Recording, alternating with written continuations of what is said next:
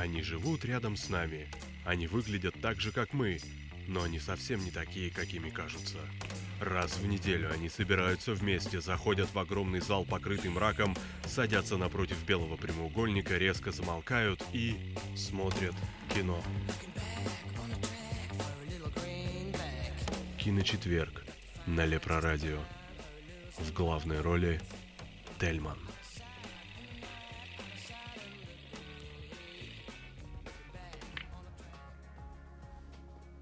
Добрый вечер, дорогие радиозрители, дорогие кинослушатели. С вами программа «Киночетверг», ее ведущий Тельман. Достаточно давно мы с вами не виделись, у нас был такой небольшой перерыв в виде августа, закончился наш первый сезон нашей программы, собственно, вот так вот осенью, в сентябре мы перешли уже во второй сезон программы. Ну что ж, э, достаточно у нас сегодня интересная тема, и самое главное, у нас очень интересный гость. У нас сегодня в гостях Алексей Красовский. Алексей, добрый вечер. Здравствуйте. Здравствуйте. Собственно, Алексей, он режиссер фильма «Коллектор», который у нас выходит 6 да, октября, Алексей? Да, 6, 6 октября. октября на российские киноэкраны. Не только российские. А, даже не только российские. Да, ближние зарубежье мы тоже постараемся. Отлично, отлично.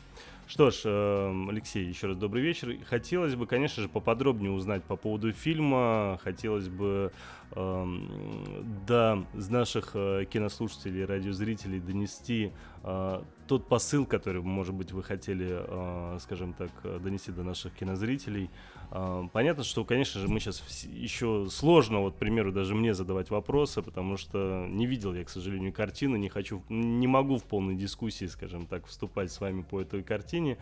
Так что вот нам, конечно же, в большей степени вы сегодня как рассказчик, нам хотелось бы, конечно, побольше о картине услышать. Но для начала, учитывая, что вы как режиссер нам тоже, естественно, интересны, нам хотелось бы узнать э, ваш небольшой путь, скажем так, становления режиссера в кинематографе. Каким образом вы дошли до той картины, которая, собственно, сегодня, точнее, сегодня, 6 октября, у нас выйдет на киноэкран?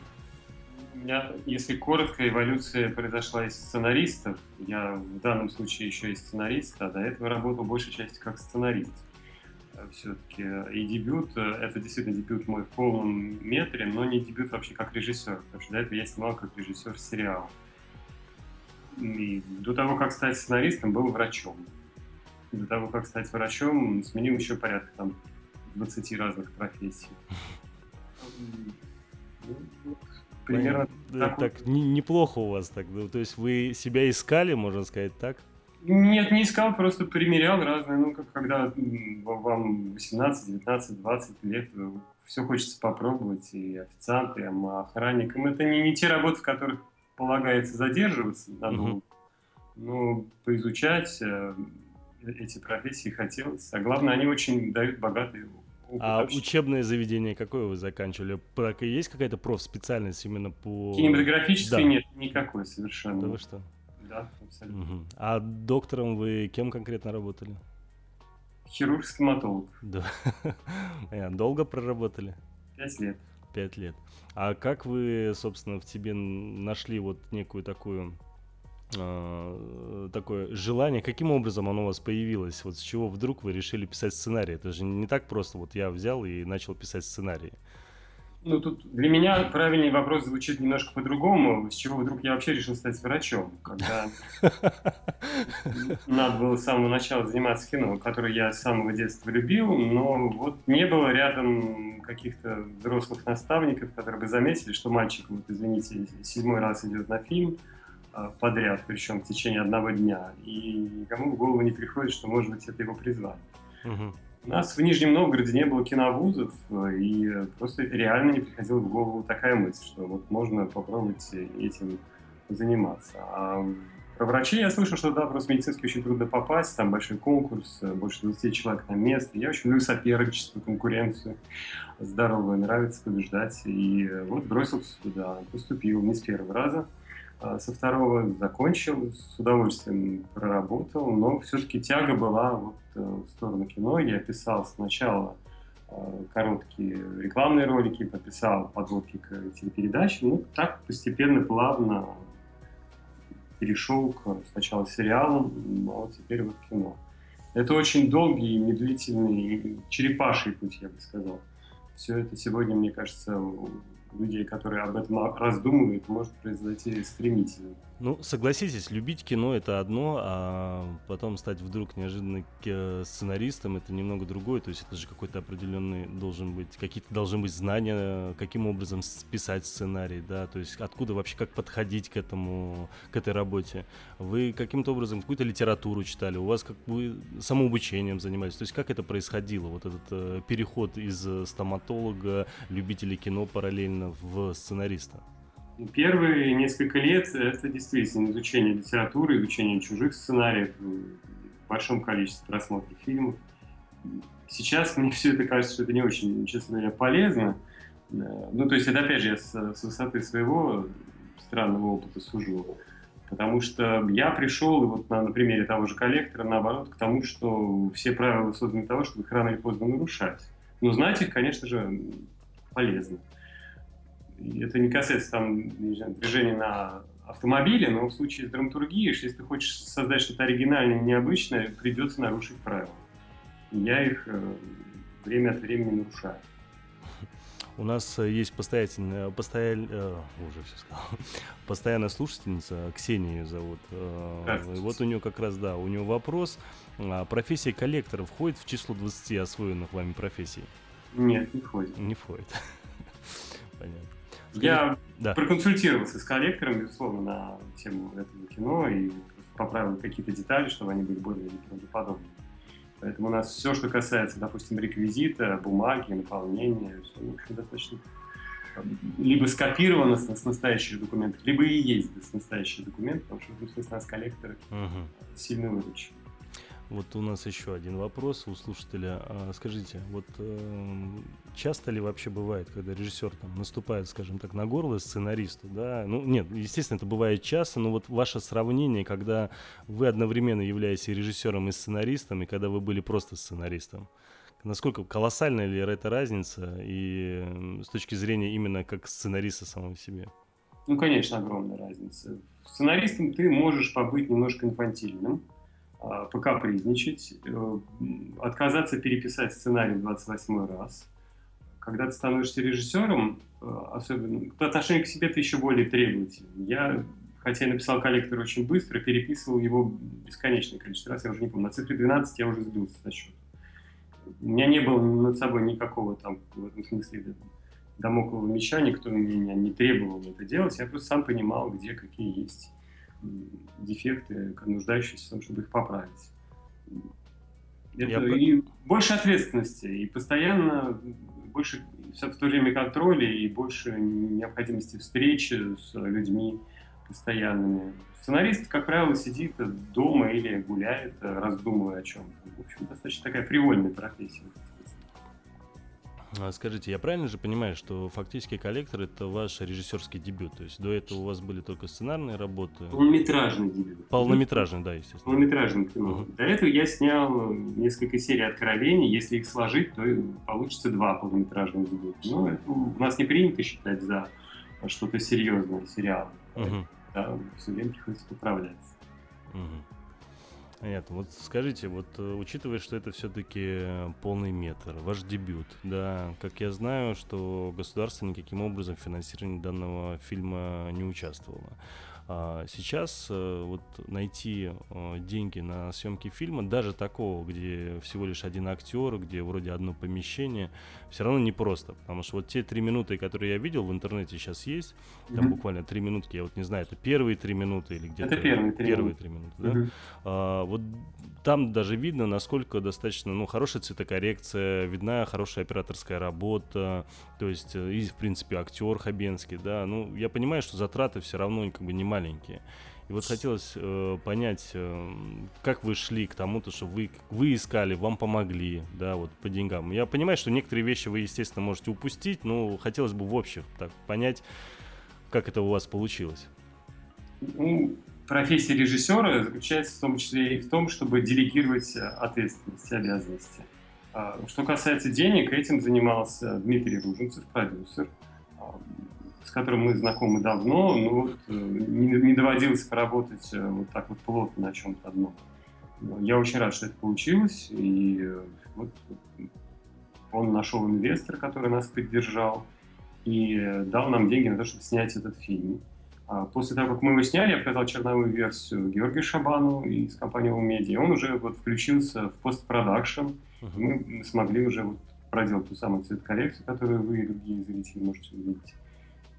Поработали со звуком, и, в общем, а сейчас они бросили все силы на то, чтобы этот картину продвинуть и распространить широко. Вы ожидали реакции такой на кинотавре и вообще, в принципе, и награды самой? То есть вы надеялись ли на это? Или, в принципе, у вас просто была некая такая внутренняя задача просто там поучаствовать, нек- неким образом каким-то там, может быть, чуть распиарить? То есть какие были изначальные планы? Изначальные планы были поучаствовать. Я, ну, в данном случае, хотя я и сказал, что мне нравится соревноваться, соревноваться, uh-huh. но в смысле, э, в том смысле, чтобы строить какие-то рыночные и справедливые взаимоотношения с коллегами. В фестивале я не воспринимаю как такое соревнование. Для меня это просто еще одна возможность да, довести информацию о том, что создан такой фильм, и его можно посмотреть до зрителей. И заодно огромная, я не знаю, возможность посмотреть работу других коллег, которые, возможно, как сказал Артем Ткаченко, очень смешно. Это фильм, кинотеатр тем хорош, что там показывают фильм, который потом нигде не увидишь. Э, это зла, злая, но, но правда. Действительно, не всем везет с прокатом, к сожалению. И можно посмотреть какие-то тенденции, уловить направления, мысли других людей. Это безумно, безумно интересно. Но ну, Я ехал на... большей части смотреть туда, а ну, хотелось, наверное, что-то выиграть, но mm-hmm. не так сильно. Скажите, а вот э, учитывая, что 6 числа выходит, у вас же есть наверняка понимание, в какое количество экранов вы охватываете? Да, мне называли цифру около 300. 300. Mm-hmm. Понятно. То есть, ну, это можно сказать и ограниченный, да, прокат, потому что он достаточно не широкий.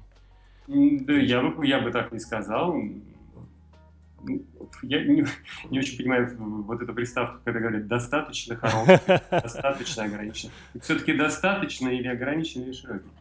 Для независимого малобюджетного кино это большие цифры. Я буду рад, если да. мы хотя бы хотя бы удержим эту цифру в течение там, первой недели. Если поднимемся, то еще лучше. Угу. Скажите, а вот э, сам, если вот переходить уже конкретно к тематике, к самому фильму, да, коллектор, вот э, в связи с чем вообще у вас, в принципе, идея возникла, откуда она у вас возникла, именно снять, точнее, написать сценарий про коллектора, то есть э, с чего вдруг она у вас появилась? У вас это какой-то свой болезненный опыт, или же вы как-то это у кого-то, скажем так, заметили, увидели и таким образом как-то отреагировали, ваша реакция на это? Нет, совершенно вообще никакой связи нет. Я брал дважды кредит в банке, дважды его погашал преждевременно. Я, у меня был опыт общения с людьми, сейчас я вспомню, как судебные приставы, угу. когда, наоборот, мне не хотели платить вовремя деньги, несмотря на то, что я выиграл суд, угу. и тем не менее вот, приходилось долго бегать за этими людьми. Но это была очень давняя история. А, когда я придумал коллег, ну, фильм «Коллектор», сценарий, написал, в, в то время еще не было всей этой вакханалии, и просто, ну, это чистое совпадение, что так получилось, что мы сняли фильм и попали, вскочили на эту волну. Uh-huh. Меня интересовала судьба человека, который очень талантливый и разменивает немножко себя конкретно в этой профессии и остается на неком перепутье и задает себе очень важный, для меня, во всяком случае, вопрос. Что мы сегодня можем сделать, для чего мы живем, реализуемся ли, все мы таланты используем и так далее. А, и, ну, поскольку, повторяю, так гремычно об этом разговаривать мне не хотелось, поэтому mm-hmm. ну, нужно было упаковать все эти серьезные, важные, насущные темы в какой-то острый сюжет жанр. И дальше вот я какое-то время размышлял над тем, как, как сделать это динамично и насыщенно. Вот. Коллектор это позволяет сделать. Коллектор мгновенно просто вас бросает э, в состояние конфликта с окружающей средой. Конфликт, как вы и ваши слушатели, наверное, знают, это основа драматургическая, угу.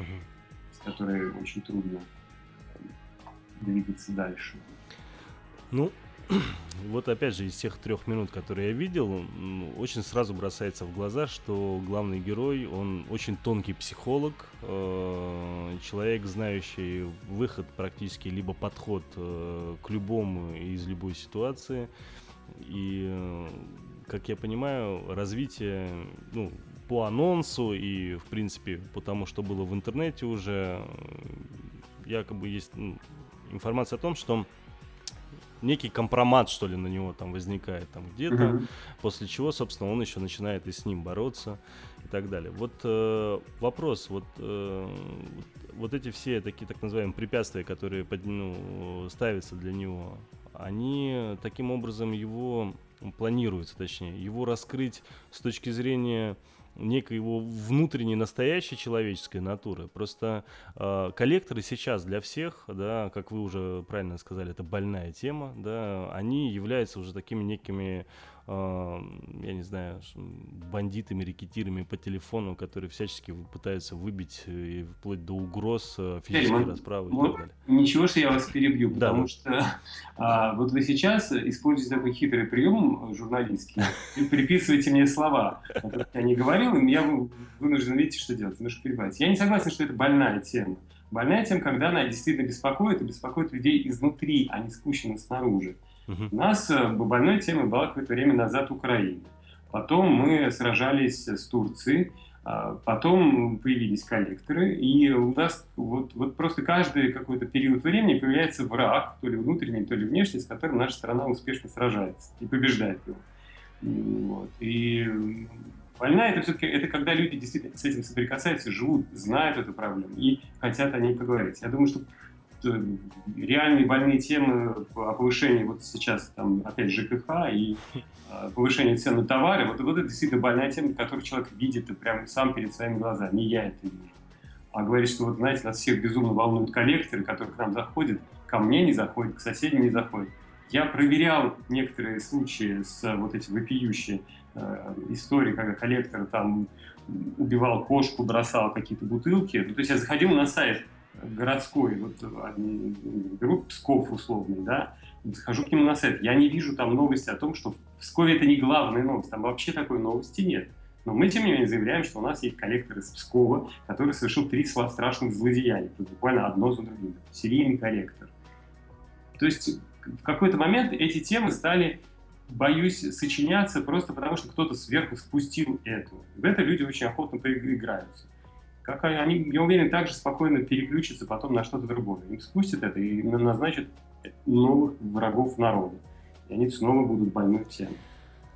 Ну, мне коллектор был вот... Э, как только я только услышал сначала название, мне уже было понятно приблизительно, о чем фильм, и я даже ожидал, что это, скорее всего, фильм будет в одной комнате про одного человека, и когда я увидел трейлер, в принципе, у меня все э, мои ожидания подтвердились. Но почему я его ожидал, э, сам фильм, почему мне был интересен, хотя бы трейлер, который, да, я смотрел, потому что вот буквально накануне в очередной раз э, в сети, у нас вам в интернете на фонтанка.ру есть такой информационный сайт в Санкт-Петербурге, это не реклама, на котором, собственно, была новость очередная по поводу коллектора. Я говорю очередная, потому что в Петербурге она уже не первый раз была тогда.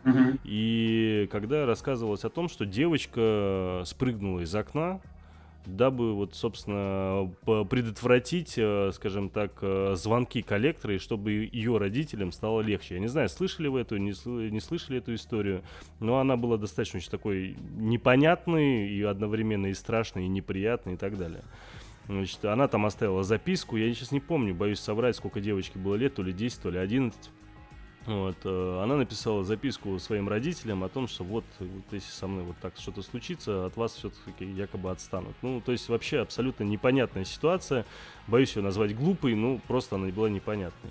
И тогда тема коллекторов опять очень серьезно у нас поднялась, по крайней мере, в Питере. Ну, очень многие эту новость обсуждали, очень многие э, делились своими впечатлениями по поводу общения с этими коллекторами. И вот для меня, когда я говорю, что это больная тема, вот для меня она реально была в то время, по крайней мере, больная. И запомнилась именно такой. Для меня сейчас это слово как раз-таки, да, оно вот, э, вот с теми, с кем я их сравнил, по сути, вот для меня это вот именно такие вот люди, которые занимаются, скажем так, э, вмешиванием в частную жизнь, которые выбивают деньги и так далее. То есть, э, ну, есть всегда законные способы, да, обратиться в суд, истребовать через суд, если суд, собственно, точнее, если через суд истребовать невозможно, что другие какие-то, опять же, все возможные законные действия. Но вот, вот эти вот звонки, конечно же, да, ну, ну опять же, это Я тут снова прицеплюсь к слову «законные», потому что ни в какой закон современной России верить вот лично я не могу. И это смешно говорить, когда, знаете, а, люди брали кредиты под одни условия, даже, вот, не дай бог, в валюте, а сейчас государство, которое заигралось э, во внешнюю политику, в какую-то войну, оно ставит людей в невыносимые условия, и, и, и когда человек вроде бы наметивший какие-то планы да, в своей жизни, он не может возвращать этот кредит просто вот по объективным причинам. И тут э, кто в этой ситуации виноват? Я не уверен, что человек. Но человек от государства у нас сегодня не защищен совершенно. У нас миллион нарушений Конституции и прав человеческих. Вы говорите, что можно законными способами чего-то достичь. Невозможно. Я не вижу такого. И сейчас блогеры сажают в тюрьму за какие-то посты. Это вот серьезно? Как это можно обсуждать? Как вот, что у нас можно какими-то законными методами действительно что добиваться. На мой взгляд, совершенно невозможно. Среди кинематографистов, ну, если мы так с вами давайте плавно перейдем, uh-huh. все-таки вернемся к этой теме, uh-huh. а, упырей и страшных людей значительно больше, вы поверите. Ну, в разы uh-huh. больше. И кино существует на какие-то баснословные деньги, и никто почему-то не задается вопросом, как продюсерам, которые получили на кино 200, 300, 400 миллионов, при этом заработали 5 или 6, удается существовать в этой профессии дальше. Как они живут, как они выживают. Почему, почему никого не возмущает ситуация, когда кино снимается на деньги налогоплательщика, то есть у, у вас берутся деньги первый раз как в качестве, и вы не спрашивая вас э, в качестве вот вашего налога на то, чтобы нам снять фильм, за 300 миллионов, потом вам предлагают сходить в кино и потратить эти деньги еще раз. Ну, согласен, тут не И кто, кто хуже, у меня вопрос. Вот серьезно, коллекторы самые страшные. Они, которые сидят, вы, вы, вы видели этих людей, которые, это, которые сидят внизу этой пищевой цепи и названивают бедным несчастным людям, взявшим в кредит пылесос. Алексей, правда? у меня правда, у меня ощущение складывается, что вы все-таки работали коллектором и защищаете эту профессию сейчас. Я, я предлагаю быть объективными. Я побывал там внутри, я, я видел тот ад, в котором э, многим приходится работать. Видел в то же время и приличных людей в этой профессии, понимаю, что не все так однозначно. И делать выводы по одной истории, которую вот вы сейчас рассказали, угу. во всем коллекторском ну, цехе, конечно. ну, также можно повторять. Среди врачей можно найти грубые ошибки, среди любой профессии. В кинематографе, я опять же возвращаюсь, этих ошибок существенно больше. Они объективные, и никто никаких выводов, ну вот кроме нас, не делает. Мы сделали для себя вывод и сняли картину независимую от государства. Мы не брали деньги налогоплательщиков. Мы можем себе позволить говорить о том, о чем мы хотим. О коллекторах, о врачах, о совести. Понимаете? Да. Мне кажется, мы заслужили это право хотя бы вот этим. Ну, соглашусь с вами, конечно же, соглашусь. А вот э, с теми коллекторами, с которыми вы общались, вы с какой-то компанией общались, каким-то там, скажем так, начальником этого некого коллекторского агентства, либо именно непосредственно с теми, кто работает на местах? Я общался с начальником. А до этого, прежде чем до него добраться, я, естественно, обзванивал разных, э, разных коллекторские агентства. Все мне почему-то говорили, что мы знаем, о чем будет снимать фильм. Uh-huh. А, ну, то есть это было очень странно. Ну, вот четвертый звонок привел к Павлу Михмелю, первое коллекторское агентство, которое вот любезно меня пригласил. Мы ну, несколько часов пообщались, он показал их цех uh-huh. рабочий. Вот, и примерно всю изнанку этой профессии, ну, в нужных мне а, обстоятельствах изложил. А какие-то вот э, моменты у них э, интересовались какими-то вот такими деталями, какими-то способами, как они добывают информацию, как они... Нет, у меня на тот момент сценарий уже был готов. Мне mm-hmm. не хватало, я пришел больше как режиссер уже, чтобы насытить картину правдоподобными деталями. Меня интересовало, с какими документами они работают, mm-hmm база должников, она в виде только вот э, компьютерной базы существует или как-то дублируется в, в архиве. А, мне интересовало, ну, то есть я предположил, что, например, должники, которые вернули долг, наверное, они кладутся в какие-то одни папки, а должники, которые а, рабочие, то есть еще не вернули, наверное, кладутся в какие-то другие. Мне это, чтобы ну, хоть как-то и по цветовой гамме это разнообразить. Ну, вот, что у него перед глазами ну, понятно, что нет, скорее всего, несколько телефонов, значит, несколько разных сим-карт. Ну, вот, словно, вот, вот этот инструментарий коллекторский, он мне вот весь показал, Просто хотели ли вы вот именно точность соблюдать с точки зрения реальности, да? Потому что, знаете, вот бывает часто, когда вот, к примеру, приходишь с подводниками там фильм смотреть, и какой-нибудь фильм там про подводную лодку, и они говорят, ну что за чушь, ну такого вообще не бывает, там, и так далее, и так далее. То есть, да, и вы как и перед собой, как режиссер, как сценарист особенно, ставили цель э, детально вот каким-то образом вот больше к реалистичности, скажем так? Э, Нет, не, не, не, в данном случае не ставил, потому что это не кино не про профессию, это про кино про человека в этой профессии но вопросы, которые там возникают, они никак не связаны с его профессией, прям uh-huh. совершенно. Это просто завязка сюжета. То есть вот, вот эти три минуты, которые увидели, это вот единственное, это просто его метод, которым он а, выбивает деньги. А дальше он сталкивается с соперником таким же сильным, и происходит дуэль uh-huh. в течение оставшегося времени. И поэтому у меня, у меня не было цели показать. Притом я понимаю, что коллекторы высокого класса, о котором наш фильм, они все разные, они все индивидуальные, у них есть свой почерк, у них есть у каждого неповторимое пространство. Не думаю, что каждый из этих людей готов к себе при, пригласить в гости, ну, что-то, да, пришлось выдумать. Это та условность, которую лично я, и даже как зритель, бывший врач, легко допускаю. Я понимаю, что в кино, когда мы показываем врачей, ну, например, тех же девушек, да, девушки играют врачей или медсестер, они часто ходят там без масок, без а, головных уборов, что, конечно, вопиющая неправда, но если это сделать, мы лишимся всей красоты а, актерской и обаяния. Ну как, это приходится принять. У них накрашенные ногти, длинные могут быть и прочие какие-то нюансы, которые просто прощаешь в силу того, что да, это кино, об этом не надо забывать. Если это, повторяю, если это очень педантично, ну, можно, повторяю, относиться к этому более педантично, в том случае, если ты снимаешь кино про профессию, тогда, конечно, соблюдать э, детали этой профессии, точность в этих деталях, безусловно, нужно. Но это не наш случай. У нас...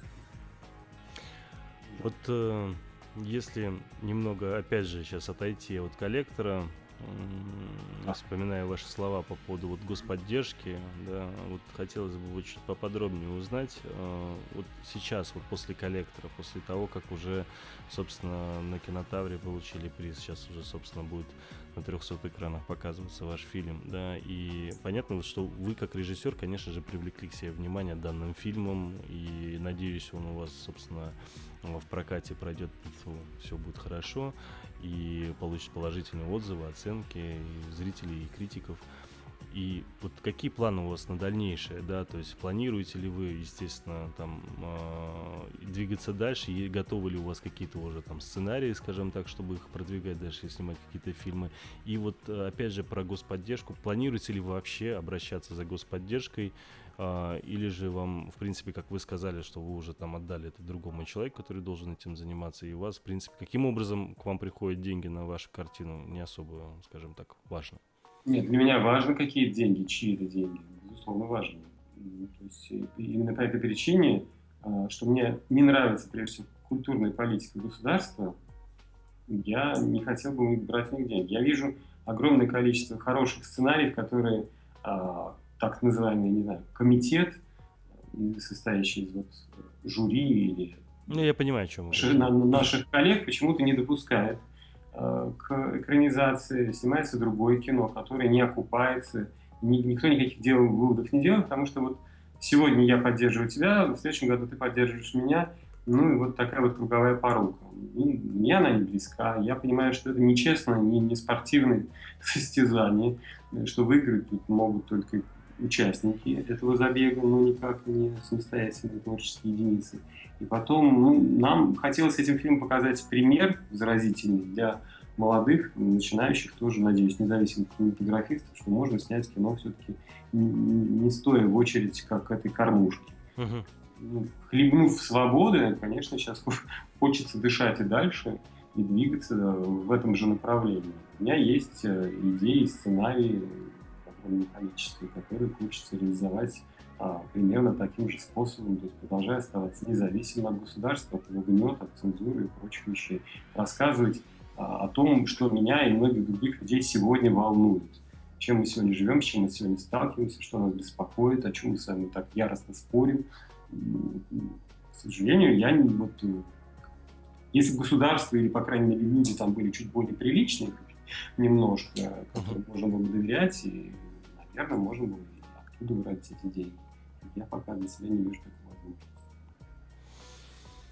Да, собственно, с Минкультом и фондом кино и так далее вопросов всегда очень много. И помню еще, когда еще с Быковым тоже это обсуждали, эту тематику. И у меня вот буквально на днях была история, когда ко мне приехал один из э, моих знакомых режиссеров и попытался опять же участвовать в очередной раз э, в, через фонд кино получить. Mm-hmm ничего не вышло, и когда он там сидел со всеми этими документами, с презентацией, там несколько людей вокруг него собрались, и рядом сидел спокойный абсолютно человек, который потом на презентации практически там 3-4 слова только сказал. И тот у него, собственно, спрашивает, а ты что такой спокойный? Да у меня все нормально, у меня все решено. То есть, ну, он говорит, «Ну, что, прям вот, вот так все? Ну да, конечно. А ты что, не решил этот вопрос? Он говорит, нет, я думал, собственно, вот сейчас приду, покажу. Да нет, что, забыть про это. И в итоге, правда, он там вышел, у него презентация была никакая, ну, я имею в виду вот про того, кто был спокоен. Там мямлил, собственно. В итоге он все равно все получил. А вот этот товарищ достаточно с очень интересным э, сценарием, в котором, кстати, тоже планировался вроде как Константин Хабенский и многие там еще несколько известных актеров. Увы, ничего не получил, что очень сильно удивило не только его, но и дополнительно еще и Бондарчука, который пытался тоже с ним вместе, собственно, этот проект сделать. Ну, как бы, опять же, причем я читал сценарий его, и это, правда, очень интересная картина. Планируется. Он сейчас ее в итоге делает сам. Да, то есть сам ищет финансирование, сам ее двигает. И, конечно, это очень обидно, когда вот государство идет немного другим путем. Ну, я, может быть, громко говорю, когда говорю государство, может быть, это определенные конкретные личности, как бы, да, которые сидят именно там. Но это уже более такая, конечно, это отдельная история, отдельная тема. Может быть, даже и не для обсуждения. Нет, почему? Просто здесь, ну, правда сказать, не то, чтобы обсуждать нечего. Обсуждать есть чего. Здесь я просто копить обиды, цепляясь за это слово, мне кажется, не очень продуктивно. То есть можно сидеть и вот скапливать вот эти слезки в баночку, но непонятно, куда ее потом нести и что из этого делать. Ну, хорошо, вас обидели, вам, вам не дали денег. Ну, Вы ничего. предлагаете просто доказать им обратное, что можно и без что них... можно и без них обойтись, и можно без них дойти и до проката, и зрителя. Ну, просто, ну, вот главное быть честными по отношению к этому зрителю. Ну и ваш пример, собственно, вашего фильма «Коллектор» тому доказательство. Так что... Пока я не готов еще говорить, что все-таки это доказательство. Зритель еще не проголосовал рублем. То есть то, что мы а, получили хорошего прокатчика и какую-то приличную роспись по кинотеатрам, надеюсь, а, пока еще не доказал нам ничего. Докажет, если мы убедим зрителя сходить, если зритель дальше не только проголосует рублем, но и расскажет и приведет других. У нас нету, к сожалению, таких мощных рычагов, чтобы завесить весь город рекламой и купить рекламу на Первом канале, чтобы она там ежеминутно что-то рассказывала. А прокатчик у вас Disney Sony, по-моему, да? Да, совершенно да. Ну, кстати, вот э, два Но отличившихся фильма «Хороший мальчик» и «Коллектор» получили как раз-таки Disney Sony взяли. Угу. Ну, тут надо все равно сказать, что это когда мы говорим государство, и вы правильно поправились, это, конечно же, люди, которые принимают Да, решения. да, да. А также и Sony, и Disney, это не, не просто в данном случае для названия. А это очень хорошие люди, которые там решают, ведут с нами почти регулярно работу, помогают, увеличении этого дела.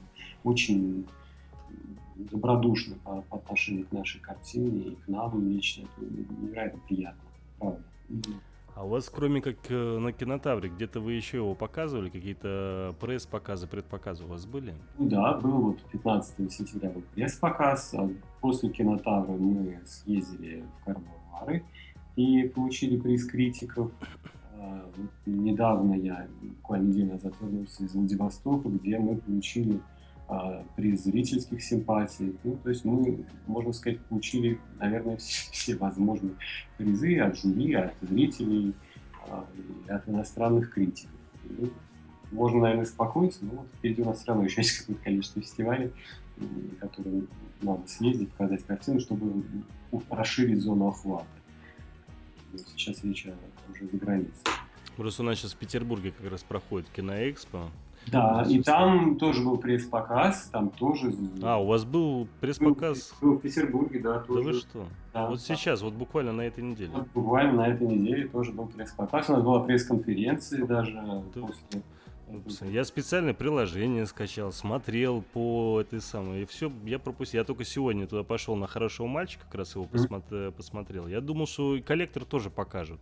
Посмотрел, да, вроде как его не было в программе. Его, Может, как-то его показывали, мы, более того, почти на всех возможных э, площадках, вне конкурсах. Вот, вот недавно в Ролане показали фильм, uh-huh. фильм. Вот, то есть можно было просто купить билеты и сходить в рамках фестиваля Art Mainstream. Ну, вы же наверняка как-то мнение снимали, да? То есть наверняка вот э, какие-то вот отзывы вы сами тоже читаете в интернете, те, кто уже успел пойти на пресс-показы, предпоказы. Mm-hmm. Вот э, какая общая сейчас вот такое, ну, если вот суммировать их э, отношение к фильму? Пока принимает очень тепло. Тепло. Да? Это, это приятно слышать. Приятно. Скажите, пожалуйста, а вот э, Хабенский, да, это достаточно занятой актер сейчас, да, который во многих проектах участвует, в принципе, в театре играет, да, очень занятой человек. И как вам удалось? Как вам удалось в этот проект его, тем более? Я понимаю, что вы наверняка, собственно, учитывая э, фильм, он сам по себе у вас короткий, да, там, если не ошибаюсь, там 70 с копейками минут буквально он у вас идет. Mm-hmm. И вполне возможно, вы там буквально там, может быть, там от силы 10 дней, наверное, потратили на съемки. Ну, это мое мнение, я не знаю, как на самом деле было, да, ну, скорее всего, то есть э, много на это же обычно не уходит, когда все в одном месте снимается с одним актером, чаще стараются быстрее это делать. Но все же, как вам удалось его заполучить?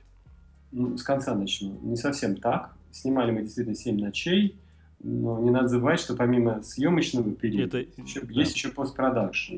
И поскольку в нашей картине большое, огромное значение играют голоса за кадровые, то есть, конечно, Константин Хабенский в кадре, но есть еще актеры за кадром. Их много, они очень хорошие, и а, с ними тоже нужно было провести работу. То есть я в течение нескольких месяцев ездил на студию, записывал этих актеров, потом мы со звукорежиссером оформляли фон, потому что, как вы сейчас, наверное, знают, уже современные смартфоны позволяют слышать не только собеседника, но и какой-то фон, да, который нас окружает. То есть, если вот мы, я сейчас с вами сижу в комнате, ко мне может убежать ребенок. Uh-huh. Мы услышим ребенка. Если у вас там что-то обвалится, я услышу, что у вас что-то обвалилось. И вот этот фон, то есть хотелось тоже создать, чтобы расширить пространство, чтобы люди все-таки не чувствовали вот это, ну, не боялись, не возникало клаустрофобии. Константин Хабенский очень просто, ну, в моем случае заманить. Я отправил ему сценарий, встретились, насколько я понимал, он заинтересовал. А вы до этого его знали, да?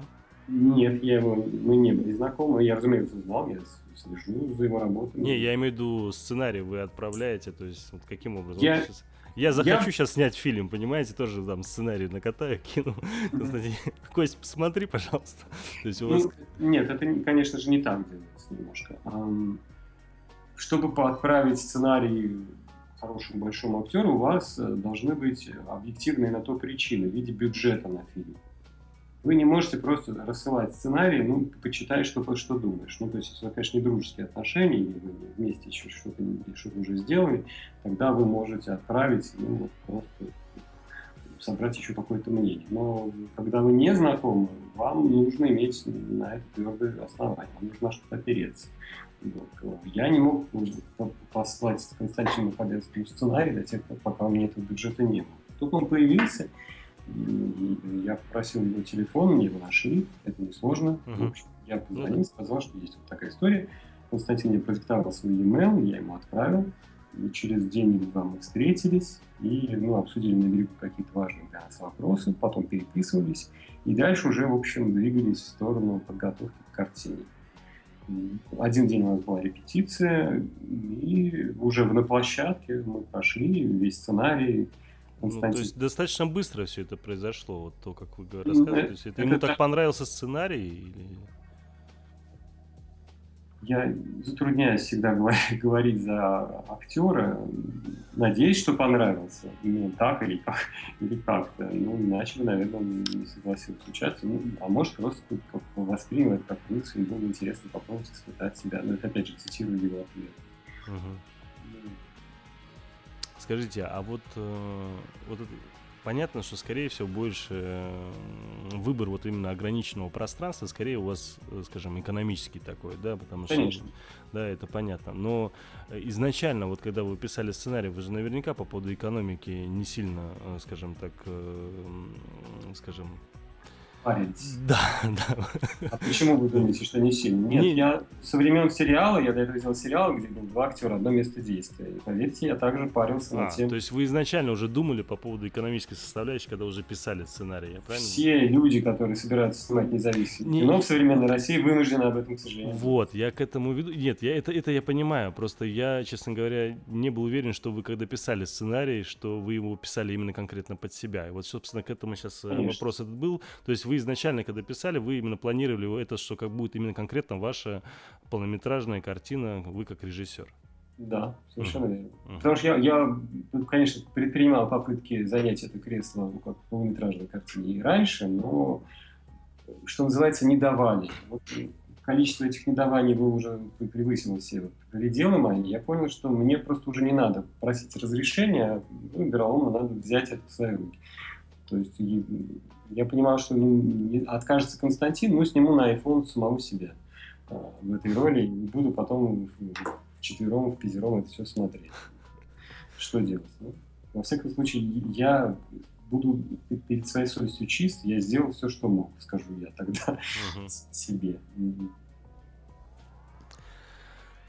Скажите, вот э, когда вот я просто сравниваю сейчас со многими другими фильмами, которые я смотрел, э, где один актер, замкнутое пространство, либо в принципе ограниченная какая-то там территория, да. И есть камерные просто картины, где 5-6 человек, да, это немного другое. Но вот когда вот только с одним актером, это смотрится всегда тяжело. Потому что я помню прекрасно, когда вышел э, «Погребенный заживо», ну там, конечно, это достаточно сильная драма, и его, в принципе, тяжело смотреть, особенно тем людям, которые, у которых там клаустрофобия или еще что-нибудь подобное.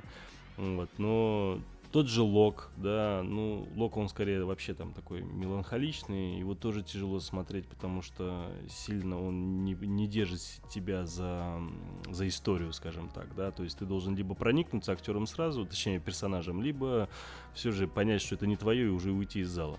И на обоих фильмах я наблюдал, как народ уходит. Ну, тяжело смотрятся такие картины. Да? Вот ваш э, фильм, э, вы смотрели, как я понимаю, наверняка, да, и «Погребенный», и «Лок»? Да, и еще порядка там 5-6 других картин. Ну да, очень много. Там с ну, нет, актером К сожалению, много. не очень много. Более того, вы, если обратите внимание, просто посмотрите или наберете на MDB там, в поиске по ключевым словам угу. Один актер, и увидите эти фильмы, вы заметите, что их количество сейчас стало увеличиваться. То есть эта тенденция, она, я надеюсь, она будет э, сохраняться, потому что в конечном итоге нам не так, нам, режиссерам и сценаристам, не так много нужно инструментов, чтобы рассказать историю. На мой взгляд, я придерживаюсь этого правила, вообще любую историю можно взять, рассказать при помощи одного-двух актеров. В конечном итоге мы самый главный диалог, который мы ведем в жизни, он внутренний, с самим собой. Нам не нужен для этого 5-6 еще каких-то помощников ассистентов. Мне не было тяжело смотреть ни один из перечисленных фильмов предыдущие. Uh-huh.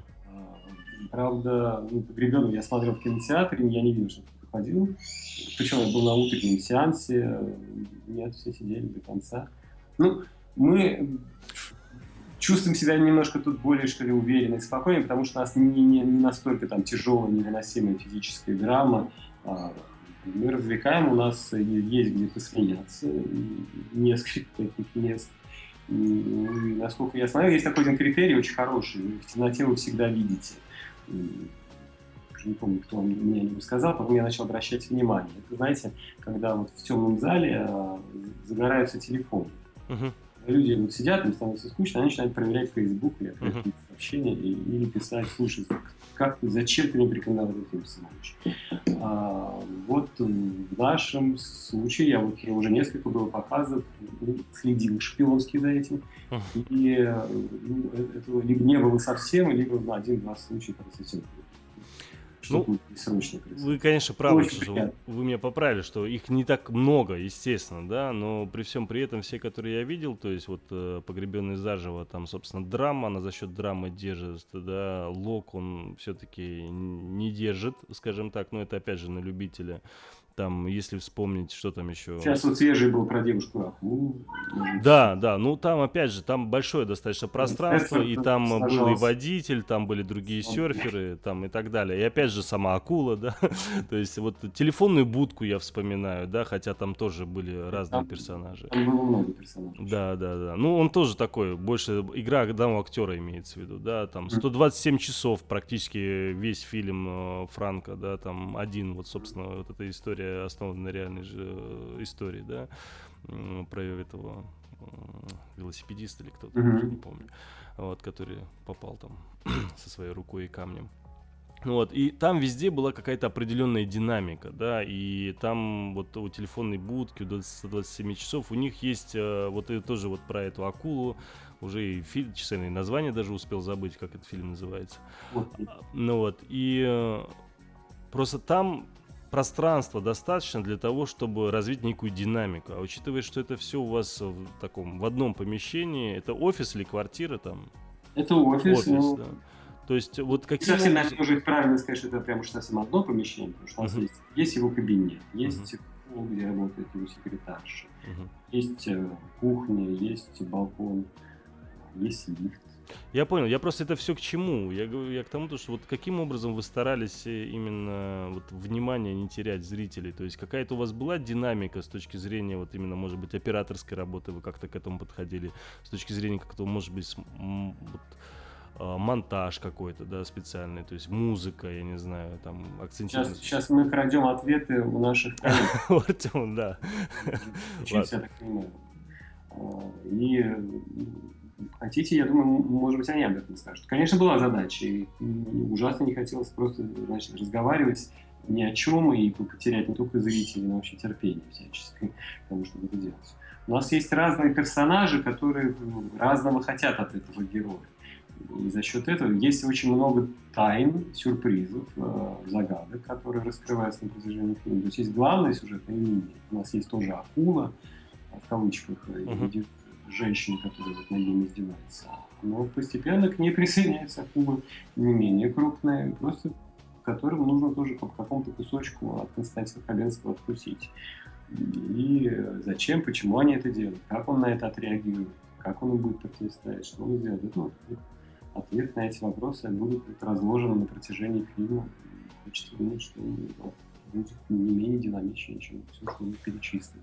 А вот э, по телефонным разговорам, да, учитывая, что кроме него, как вы сказали, очень много там других, собственно, персонажей, да, с которым он разговаривает. Стояла ли задача привлечь именно каких-то известных э, актеров для, собственно, озвучки? Э, ну, как, знаете, бывает там, когда мультфильм снимают, обязательно хотят каких-то известных актеров под конкретный персонаж. Здесь у вас наверняка как бы такая, наверное, задача не стояла, но при всем при этом я смотрю, вот сейчас э, здесь и Лазарева, здесь и ну, достаточно, то есть, как бы... Это хорошие актеры, э, знаете, да, так, так часто, часто случается, что хорошие актеры, оказывается, еще и известны. Это такой дополнительный бонус. Угу. Видимо, одно другого не исключает. Мне нужны были хорошие актеры, и я их подбирал по тембру, по голосу, не по mm. их известности. Uh-huh. То есть я когда писал сценарий, я, конечно, надеялся, что, например, там балеристку сыграет Татьяна Лазарева. Я даже ее назвал Татьяна. Uh-huh. То есть, если бы она не попала в сроки, бы нам отказала, я бы очень расстроился. Я ее слышал, когда писал. Очень рад, что Игорь Золотовицкий так здорово сыграл, может быть, Сергей Доренко. Хотя была у меня мысль пригласить самого Сергея Доренко на роль ведущего с «Эхо Москвы». Хотя он там не ведет передачу, но, на мой взгляд, такой яркий радиоведущий. ну, и, то есть главный критерий все-таки был, чтобы их голос, он создавал какой-то характер. То есть даже если вы не знаете, кто, а, кому принадлежит этот голос, что у вас все равно какой-то образ складывался в голове. Вот такая для меня как режиссер стояла задача. Вот, э, Ксения все никак не может успокоиться. Я, конечно, с, с одной стороны не хотел задавать этот вопрос, потому что он может... Э, э, э, нет, э, здесь она задает вопрос. Расскажите, mm-hmm. пожалуйста, немного, чуть-чуть про сам фильм, кто там плохой, кто хороший. Но с другой стороны, мы понимаем, что никаких спойлеров здесь быть не может. И не хотелось, конечно, как-то что-то раскрывать. Естественно, вы нам этого и не скажете. Но можете как-то в общем охарактеризовать э, картину с точки зрения того, что вот на что конкретно пойдет, э, скажем так, зритель и чего ему ждать? То есть стоит ли ему пойти, к примеру, с родителями, стоит ли ему пройти там э, с подружкой? Замечательная идея. Я очень был рад, когда в Ролане увидел действительно людей вот возраста наших родителей – потому что я ужасно переживаю, когда приезжаю к, своим родителям, и обсуждаем, мы как кино, понимаю, что действительно им смотреть сегодня нечего в кинотеатре. То есть мы, производители кинофильмов, перестали их удовлетворять в этом смысле. То есть перестали снимать истории о них и для них. На мой взгляд, это как раз тот самый случай, когда им там тоже будет на что посмотреть, о чем подумать и что потом обсудить. Я показывал кино также вот в школе, своего сына среди старшеклассников, и 9-10-11 классы, вот первые те же три минуты, и очень обрадовался, что они так же тепло и энергично ее встретили. То есть все, все им тоже было понятно. И думаю, что будет понятно и там дальше. Тут, несмотря на этот рейтинг 16+, каких-то там страшных вещей абсолютно нет. Все будет ну вот со скольки, к примеру, можно? Вот у меня вот вообще трое детей, да, там Маленького, понятно, я не беру, он даже не поймет. Но вот самому старшему у меня 11, допустим. Я думаю, он, он уже все поймет. Угу. Нет, то, что он все поймет, я понимаю, но можно ли смотреть? То есть, можно, нет, нет ли там... Ничего, ничего там критичного там нет. Почему, чего, о чем нельзя было потом поговорить с ребятами. А рейтинг почему такой в таком случае? Из-за жанра или что-то не понравилось? Нет, потому что кажется, и нашим прокачкам, по-моему, тоже действительно справедливо, чтобы к картине было чуть более серьезное отношение, то есть, если мы, скажем, поставим 6 плюс или 12 плюс, как у нас первоначально стоял рейтинг, это немножко снижает планку восприятия картины. Ну, кажется, что это что-то такое мягкотелое. А, ну как быть психологический триллер 6 плюс или 12? Ну, 12 плюс почему нет? У нас многие, у нас разные фильмы, вплоть до ужасов бывает даже, которым, к сожалению, ну, давали это, рейтинг это 12 плюс. стереотип зрительского мышления, как мне объяснили, когда uh-huh. зритель читает, и это я видел, кстати, по комментариям под трейлером, действительно люди считают, что если стоит 12 плюс, ну что там ничего, всего. Ну да, да, да. Есть вы увидите точно Хабенского, которого вы никогда не видели. Uh-huh. Это прям, прям это, факт свершившийся. Видите, очень не, не, необычную форму. Это, монофильм, который в России не был. А, видите, массу сюрпризов на протяжении фильма. Смеетесь, я надеюсь. А, в каких-то случаях вам будет даже стыдно за то, что вы смеетесь.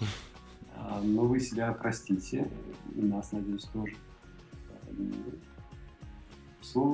Женщины плачут, действительно, вот заметили доводит их Хабенский в одном месте до этого. Угу. Надеюсь на всю гамму чувств. Слушайте, а вот Константин, он сам каким-то образом участвовал, может быть, в корректировке своего героя в сценарном плане? То есть он что-то вносил туда? Да, конечно. Было. Очень деликатно, да, ну, безусловно. Я... Не только я вам скажу по секрету Константина.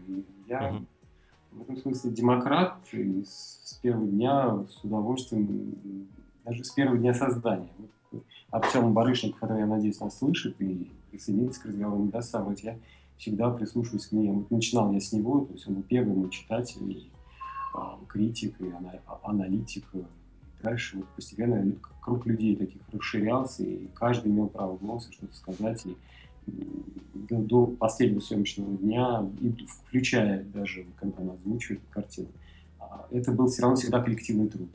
То есть приходит на площадку Кирилл Плетнев, который, к слову говоря, озвучивал охранника, и он не был по телефону, человек, который за дверью. Да? Uh-huh. Мы в какой-то момент понимали вместе с Кириллом, что та пауза, которая была выдержана в сценарии в фильме, она не очень правдоподобна. Ее хочется заполнить. То есть охранник должен что-то сказать. И мы вместе вот э, придумали текст, он угу. сыграл, персонаж давал, давал все серии Это такой, ну, то есть не только Константин этим занимался. А какая-то импровизация была? Ну, в каких-то, вот, знаете, бывает, вот ведет диалог, идет, идет, идет. Я просто не знаю, нет, каким образом нет, у вас нет, долгие так, дубли так, были. Так, чтобы вот, человек зашелся и начал о чем-то другом говорить, нет, конечно, такого не было.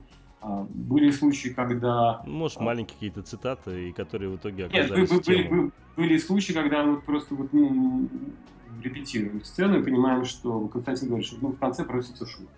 Да, у него тяжелое состояние, человек его прессует, но хочется ответить остро, остроумно. Я с ним соглашаюсь, ухожу, думаю, придумываю шутку, она, она входит в фильм. Вот примерно с такой подачи. Он принес, ну, например, две корзины, то есть одну в качестве реквизита. Хороший реквизитор. А Константин принес две на выбор. Мы выбрали одну, в которую он бросал бумагу.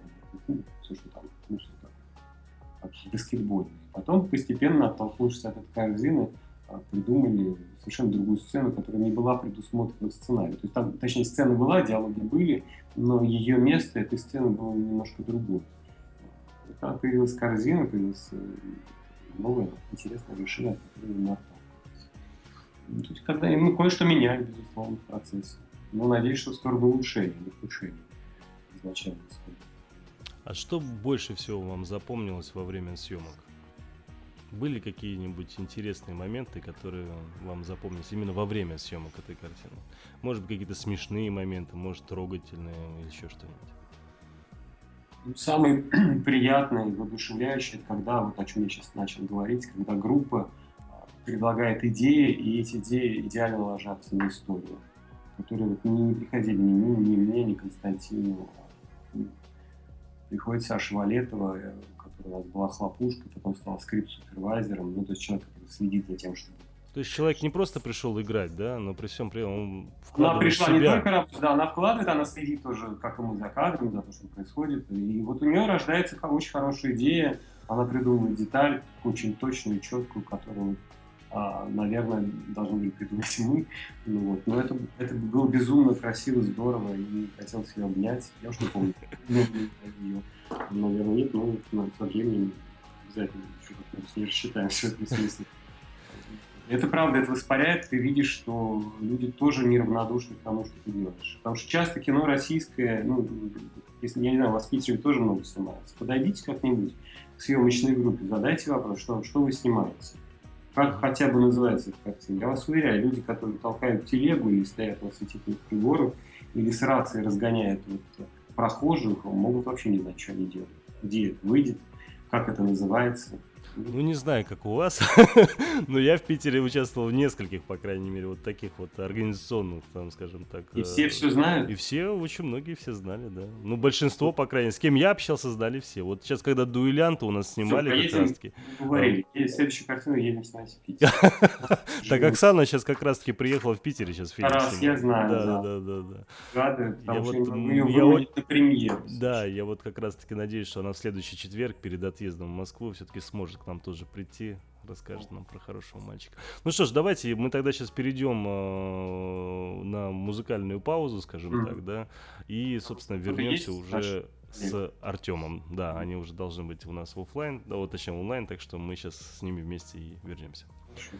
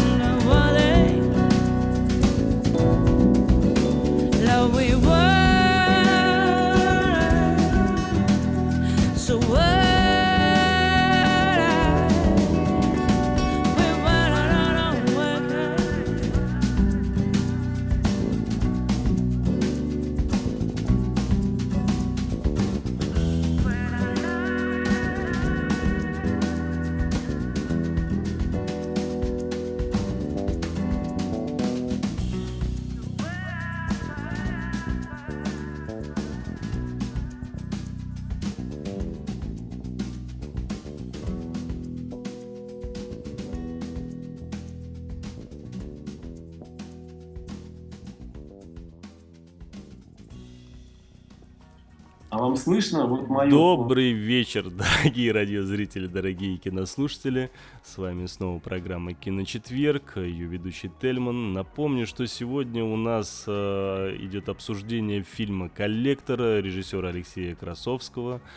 Алексей, еще раз добрый вечер. Алексей, Здравствуйте еще раз. И спасибо всем, кто не разбежался. Не-не-не, я уверен, что даже те, кто сейчас разбежались, потом все равно нас послушают в записи, так что ничего страшного. Что ж, а, кроме Алексея, у нас сейчас как раз-таки к нашему прямому эфиру добавился режиссер монтажа Артем Барышников. Артем, здравствуйте. Добрый вечер. И, э, собственно, Илья Нодя. Илья, вот э, ты каким образом, как тебе представить? Фотограф или же как зритель уже, скажем так? Э, человек, который со стороны наблюдал и за съемками, и за... Давайте я его все-таки представлю. Давайте, давайте, давайте. Человек должен представляться сам. Да. Илья Нодя был приглашен в качестве, конечно, с одной стороны, фотограф, который нам делает замечательные репортажные снимки с площадки, но и в то же время это грандиозный человек, который сделал нам даже не один, а несколько постеров для фильма. Ну, один стал сейчас официальным, но я очень горжусь нашими запрещенными постерами, нашими неофициальными постерами. Они мне все очень безумно, не только мне, но и все наши. Ой, ой, как, это интересная тема, потому что я вот, честно говоря, ни одного другого постера не видел, кроме как вот этого, который мы сейчас используем для афиши.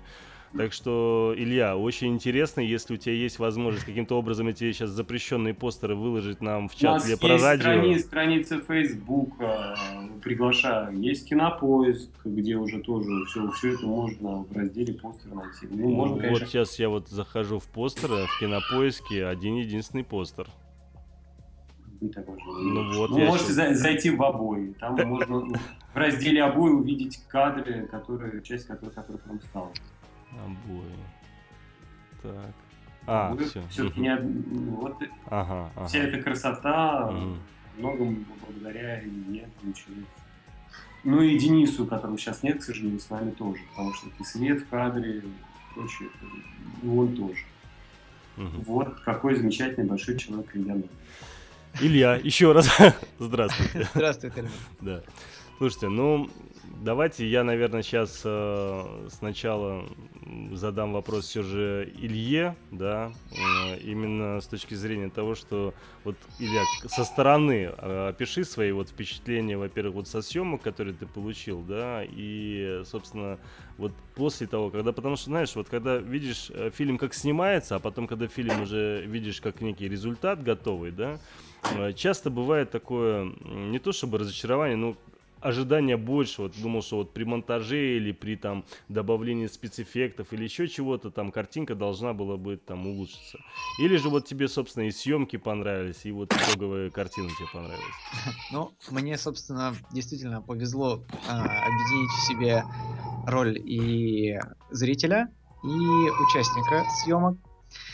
И, ну, честно, честно говоря, конечно, никакого разочарования после просмотра а, первого такого закрытого показа фильма, на который нас а, пригласил Алексей, не было, потому что а, все-таки съемки и участие ну, такого довольно крутого актера проходили ну, для меня очень удивительным образом. То есть практически кроме дубля и технического дубля остальных дублей не было. То есть практически вся игра строилась, ну, и снималась чуть ли не с одного раза.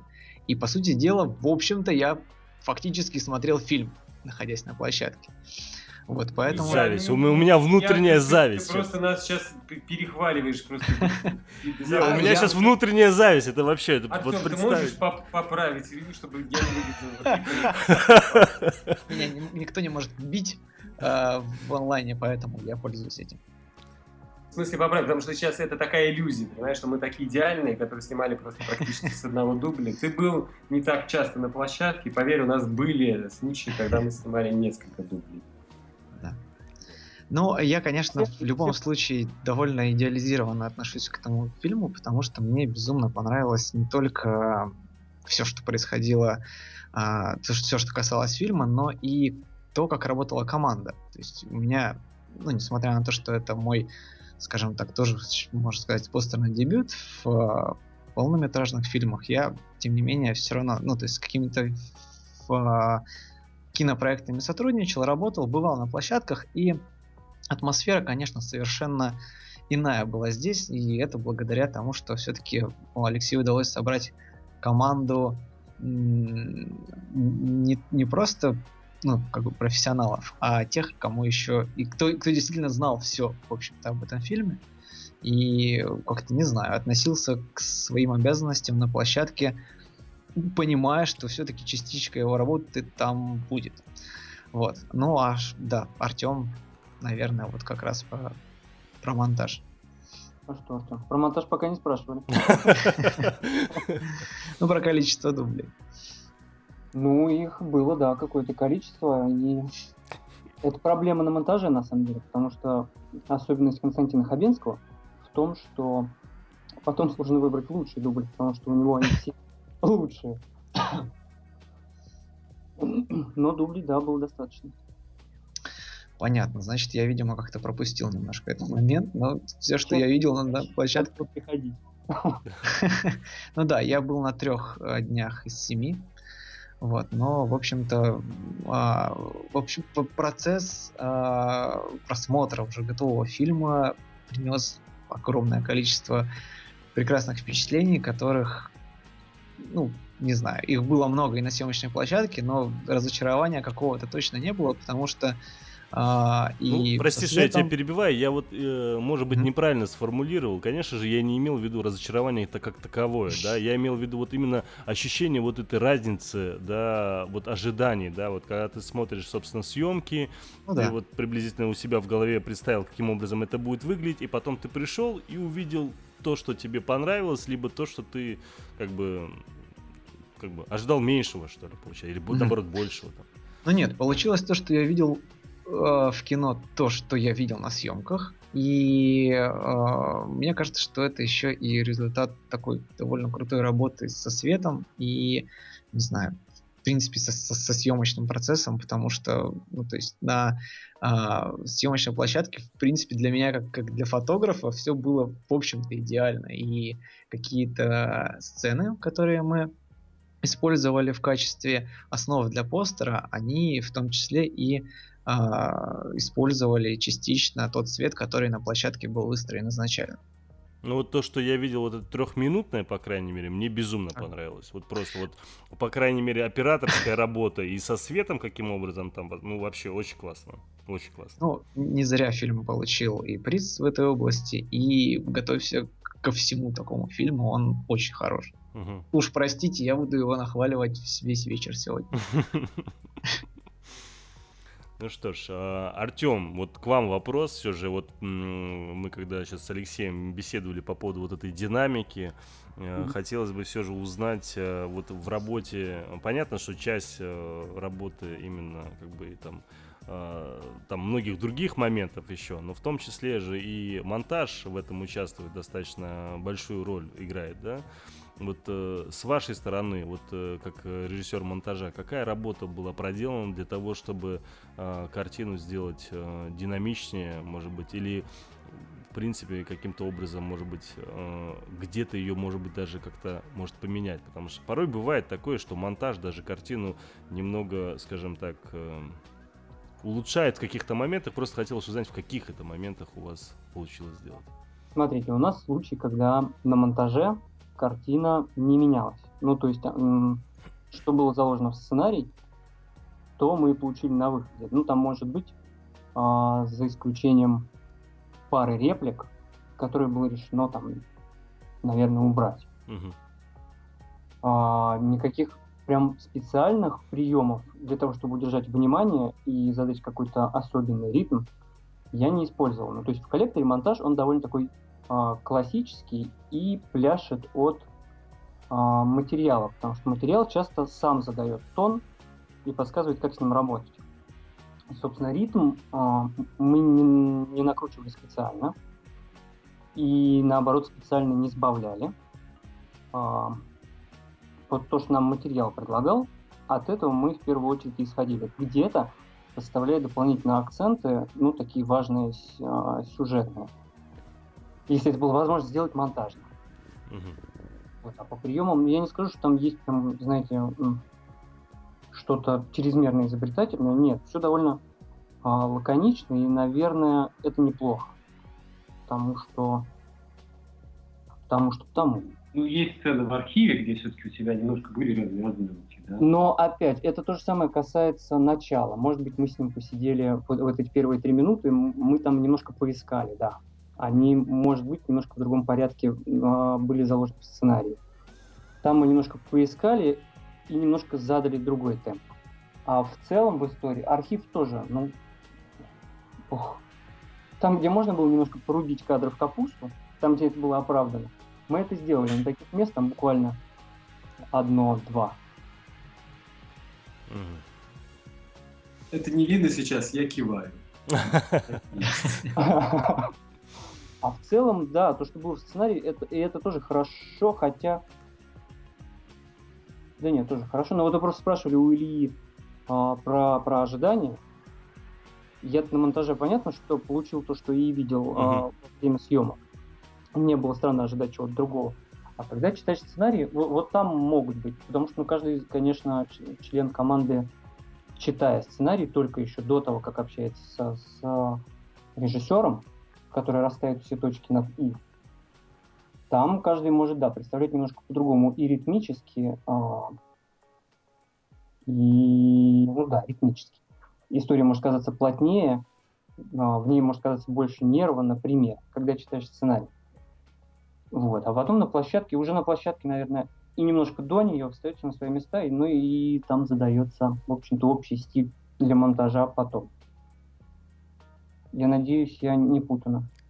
Слушайте, вот у меня, знаете, у меня какой вопрос возникает сейчас еще? Вот, не, все очень интересно, но а, хотелось бы спросить, вот, Артем, я сейчас вот просто, пока вы рас- рассказывали, я решил э, посмотреть некую, скажем так, фильмографию, да, из того-то, что вы Спро- делали. А, в основном короткометражки, да, где-то там два сериала, грубо говоря. Но сразу возникает вопрос, знаете, когда ты видишь качественный продукт итоговый, ты понимаешь, что за этим качественным продуктом всегда стоит профессиональная команда, да, то есть э, с большим опытом чаще всего там и так далее. Не-не-не-не, сейчас без обид, я не к этому немного клоню. Я клоню к тому, то, что вот здесь, наверное, скорее даже к Алексей, наверное, вам, к вам вопрос, потому что вот я сейчас посмотрев даже вот примерно на фильмографию, да, Артема, посмотрев на фильмографию Дениса, да, а, вот хотелось понять, вот э, вы откуда таких, э, скажем так, самородков золотых нашли, которые смогли сделать вот то, что они сделали, то, что понравилось такому большому количеству народу, учитывая, что за плечами у людей, да, э, скажем так, очень большого опыта не было. Опять же, Артем, без обид, я просто вот так, вы да, что, я вы наоборот, я- понимаете, к чему я, да, клоню. Просто это же тоже, э, скажем так, найти э, человека, который э, вот только сейчас, скажем так, то есть вы вроде дебютант, Алексей, да, режиссер монта- монтажа, скажем так, для полного метра тоже получается дебютант, оператор фактически тоже дебютант.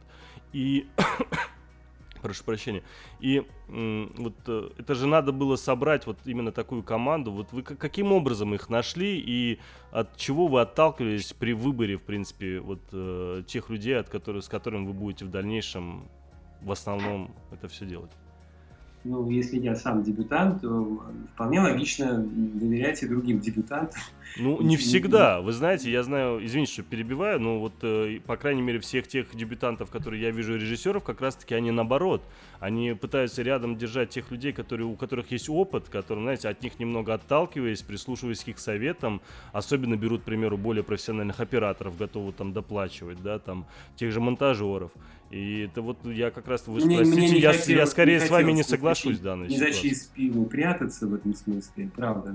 Я, поскольку сам для себя этот шанс вырвал снять это кино, мне хотелось поделиться таким же шансом и с другими людьми, чтобы зрители и слушатели вот это знали, потому что и я рисковал, и другие люди вместе со мной рисковали тоже.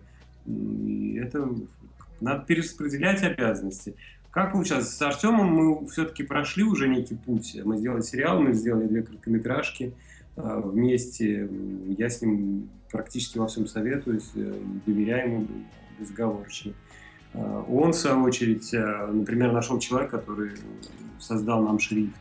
Точнее, он создал его до того, как, а нам просто немножко пом- помог с, с российской, с, господи, с кириллицей, с, с тем, чтобы сделать русский буквы. Я его не знал, его привел Артем. Также вот и про Илью мне он тоже не рассказывал Артем. Мгм. Оператора я нашел, ну, когда он э, просто искал, есть сайт, где выставлены работы других операторов. Мне очень понравилось, как он работает э, в, в рекламе. И хотя он на тот момент э, он мне не мог показать никаких других своих там готовых полнометражных, полнометражных работ, я ему все равно доверился.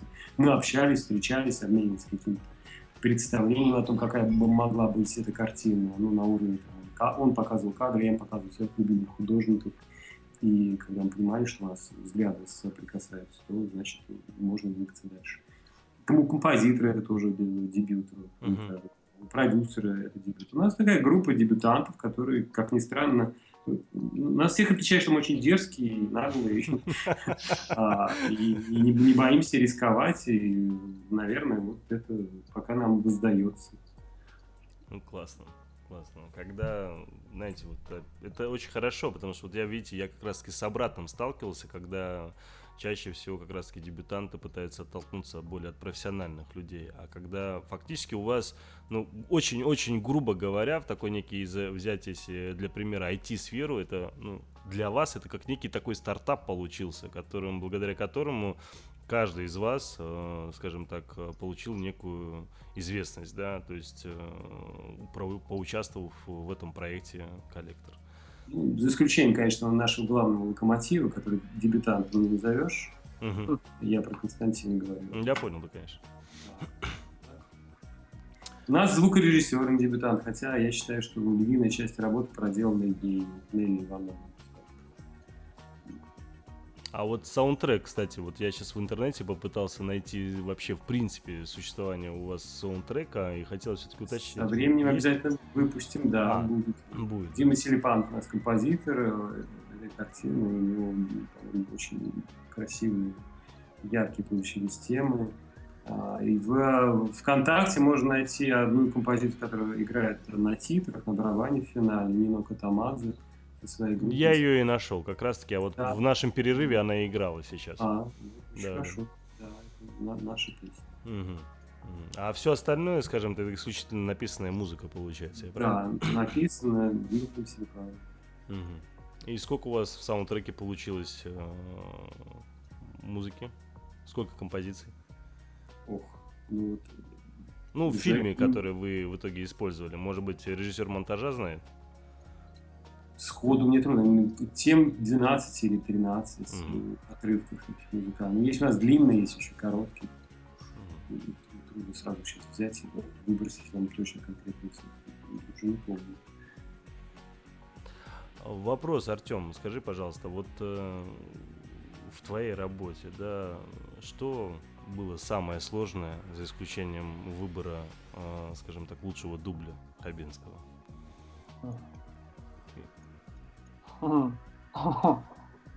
Э, Знаете, я ко всей работе в целом так отношусь, что, наверное, ну, она для меня вся непростая, прямо скажем. А самое сложное договориться с критиком в себе, потому что я редко бываю доволен результатом своим. Мгм. Вот такой вот у меня внутренний диалог, это проблема, да. Понятно. А, да, это правда. Но это касается примерно каждого человека в нашей профессии, когда у нас нужно просто вынимать работу из-под рук. Иначе мы будем бесконечно ее пытаться допилить, улучшить. Плюс в какой-то момент должен подойти и остановить этот процесс. Алексей, а вот вы, скажем так, вот практически э, вы участвовали в самом монтаже целиком сами, или же вы, скажем так, итоговые работы смотрели уже и корректировали? Да, второй вариант.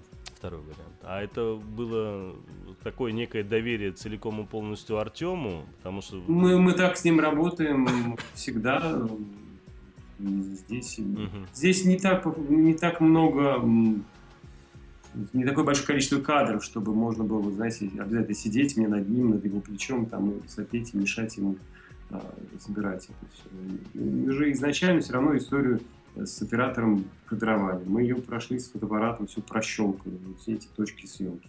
Что-то на площадке, как я уже рассказывал, поменялось, но не настолько серьезно, чтобы ну, Артем самостоятельно не смог это сложить. Поэтому я в этом смысле не давлел, а, смотрел, потом мы что-то вместе придумали, какие-то решения, как это улучшить и сделать точнее. Ну, отправляли. У нас не так было много драфтов, что мы довольно быстро пришли. А какой у вас э, самый долгий дубль в фильме? Финальный. Финальный. Вот сколько у вас он времени идет? Четыре с половиной минуты, по-моему, Артем.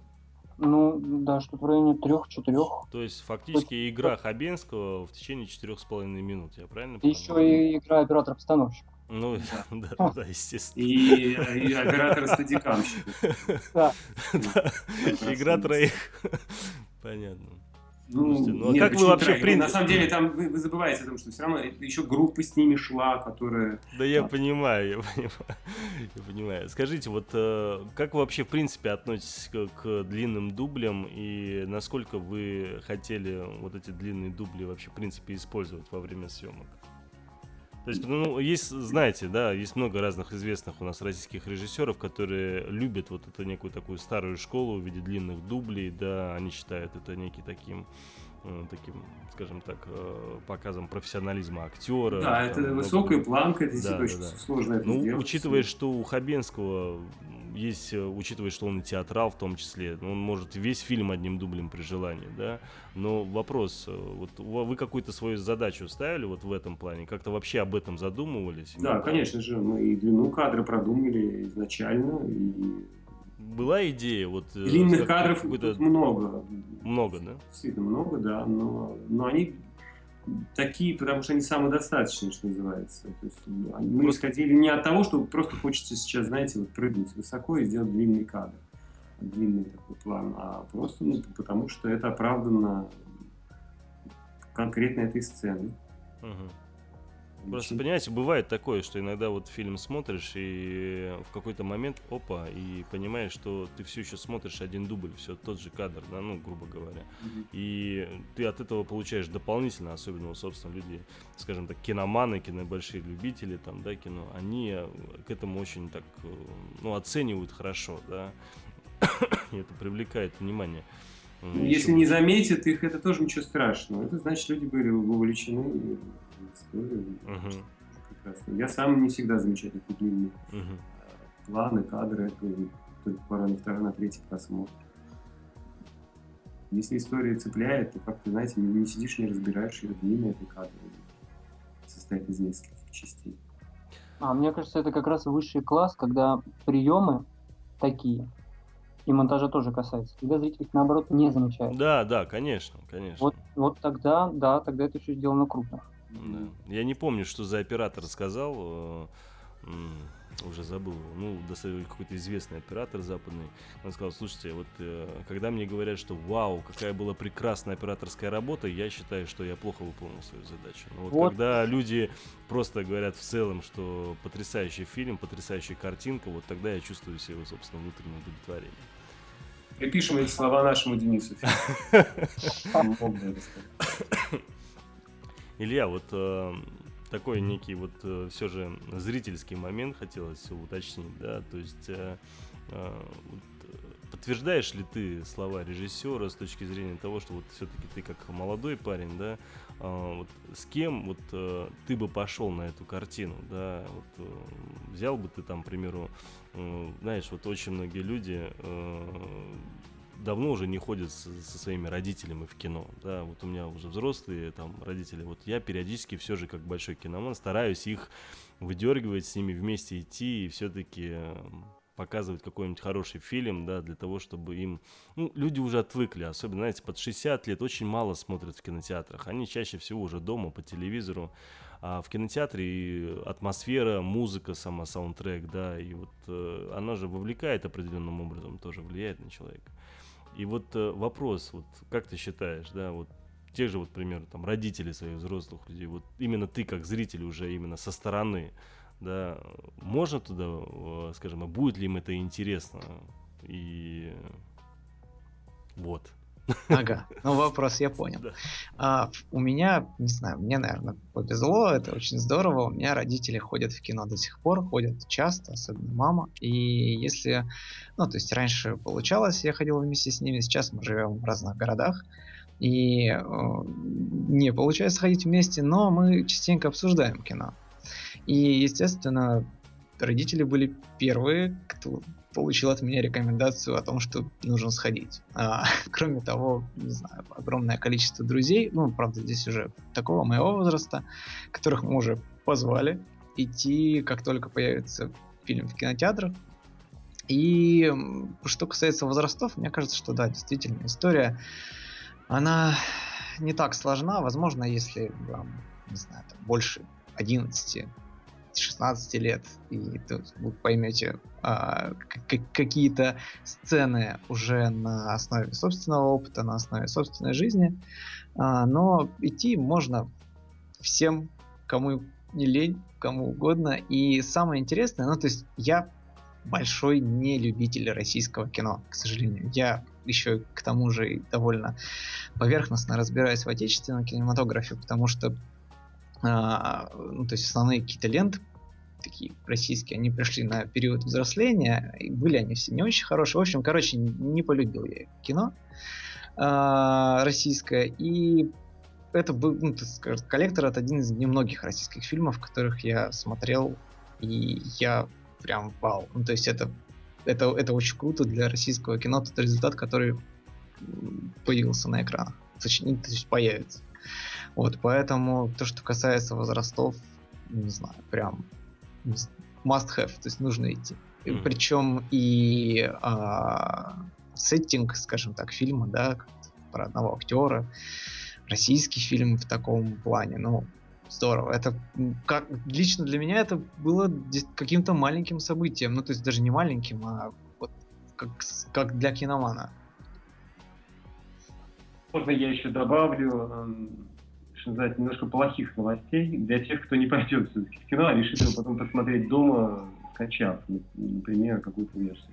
Дело в том, что мы сильно парились над изображением и над звуком. Очень сильно.